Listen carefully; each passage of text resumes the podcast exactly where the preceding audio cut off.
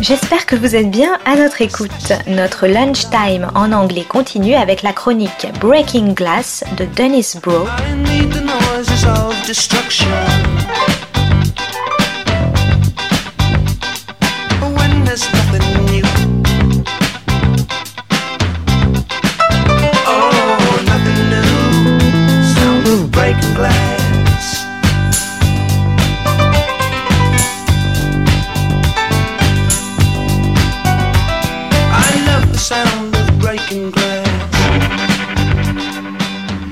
This is Broe on the Eurocultural Beat, Breaking Glass. Today's topic the Paris Commune at 150, still going strong and challenging digital capitalism.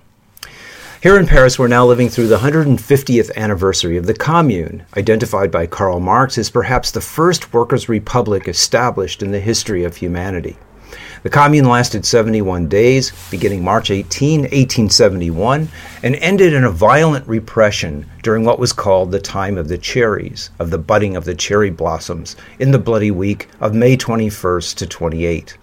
The Commune was a response by the Parisians to the end of a war the Emperor Louis Napoleon had waged to distract the French from the corruption and negligence that characterized the latter stage of his Second Empire. The ill fated war ended by uniting the German states under Bismarck as the French military, also hollowed out by years of corruption, was quickly defeated. The German army then became an occupying army and laid siege to Paris, figuring to starve the city into submission. The French ruling class, industrialists, and remnants of the old aristocracy, led by the emperor's minister, Adolphe Thiers, left the city and fled to the former palace of the king at Versailles, where they would soon collaborate with the Germans to crush the commune. Inside the city, a new form of government appeared, a direct democracy with elements of the National Guard on its side and with the working people of the city behind it, and engaged directly in carrying out the reforms in health, education, and an equal status for women. Indeed, the face of the commune that has come down through history is that of the feminist Louise Michel, in the forefront of many of these reforms, and upon the downfall of the commune, exiled from France. The commune defied the industrialists and issued proclamation after proclamation that pushed the government of Paris towards a workers' state. Thiers and the German collaborators he represented were furious, and finally, with the aid of the German army, still encamped outside the city, moved to annihilate the rebellion, which he did in perhaps the bloodiest week of state terrorism in French history, other than the St. Bartholomew's Day massacre of the Huguenots. Row after row of these working people were lined up and shot. The most sacred place commemorating the commune is the Mur de Fédérales, the wall of these victims inside the famous cemetery Père Lachaise. With the commune in ruins, its proponents either dead or exiled, Thiers then proclaimed the birth of the French Republic, ending forever the attempts to re-establish the monarchy after it had originally been overthrown by the French Revolution. Indeed, French Republicans now proclaim the Commune as a founding moment in the establishing of a representative parliamentary democracy. However, that bourgeois democracy, with the industrialists now firmly back in power, was erected on the bones and coffins of the Parisian citizens, who instead had instituted a direct democracy in which the people made decisions together. Battles over the memory of the Commune continue to be waged. Adolphe Thiers is commemorated in the traditional French manner by having streets and squares named after him in many French cities and towns. However, there is no street or square that bears his name in Paris, the site of his bloody executions.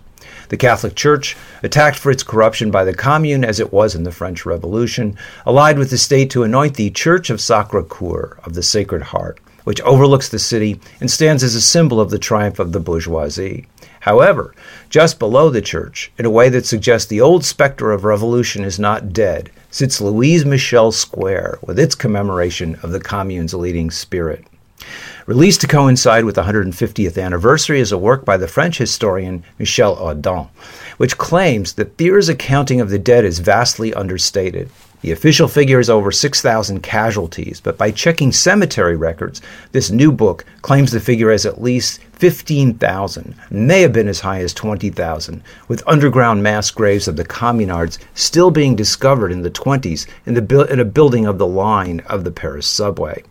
The March 18th date was celebrated with great fanfare, but that celebration quickly gave way to its opposite as the country readies itself for the 200th anniversary in May of the death of Napoleon, a symbol of empire and conquest, beloved by the right and no friend of democracy, whose nephew, founder of the Second Empire, named in honor of his uncle's self proclaimed First Empire, started the war that brought on the siege of Paris.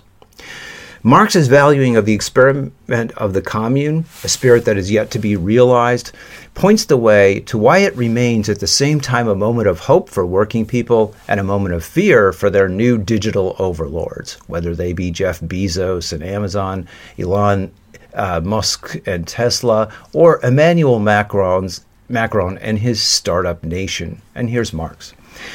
The value of these great social experiments cannot be overrated. By deed instead of by argument, they have shown that production on a large scale and in accord with the behests of modern science may be carried on without the existence of a class of masters. That to bear fruit, the means of labor need not be monopolized as a means of dominion over and of extortion against the laboring man and woman. And that, like slave labor, like serf labor, hired labor is but a transitory and inferior form, destined to disappear before associated or communal labor, plying its toil with a willing hand, a ready mind, and a joyous heart. This is Broe on the global cultural beat, Breaking Glass.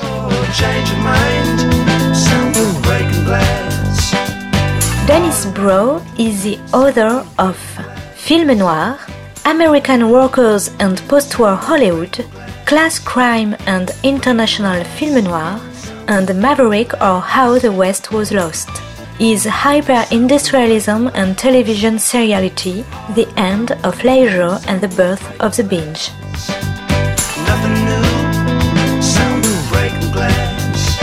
C'était Breaking Glass de Dennis Bro sur Art District. Très bonne suite de nos programmes Jazzistique et artistique, à notre écoute.